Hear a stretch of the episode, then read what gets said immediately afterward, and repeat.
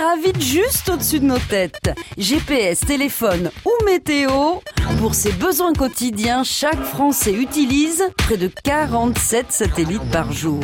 Sans ça, on vit pas. Bah non, si t'as pas ça, tu vis pas parce que tu peux pas envoyer des SMS, tu peux pas avoir tes réseaux sociaux, t'as rien. Puis même, tu peux te perdre. T'as pas de GPS, tu fais comment? Tu te perds. 1957, l'année où on s'est fait une place dans l'espace. Attention, attention, les passagers du satellite à destination de Mars sont priés de mettre leur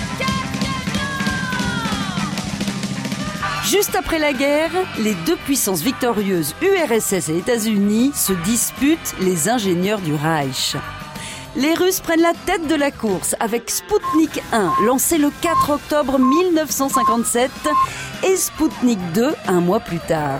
La réplique américaine ne se fait pas attendre. En 58, Score est sur orbite. Sept messages enregistrés lui sont transmis par Telex, dont un pour Noël de la part du président Eisenhower. C'est une révolution.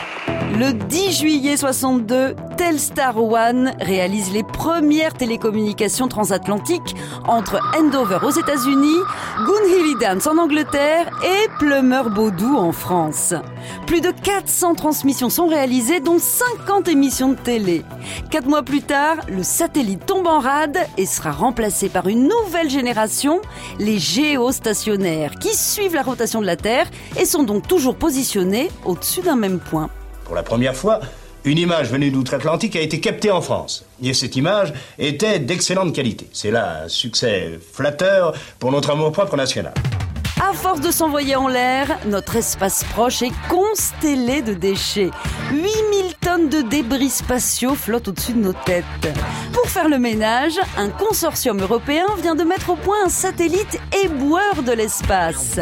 Bref, la première lavette spatiale. On n'arrête pas le progrès à retrouver sur francebleu.fr.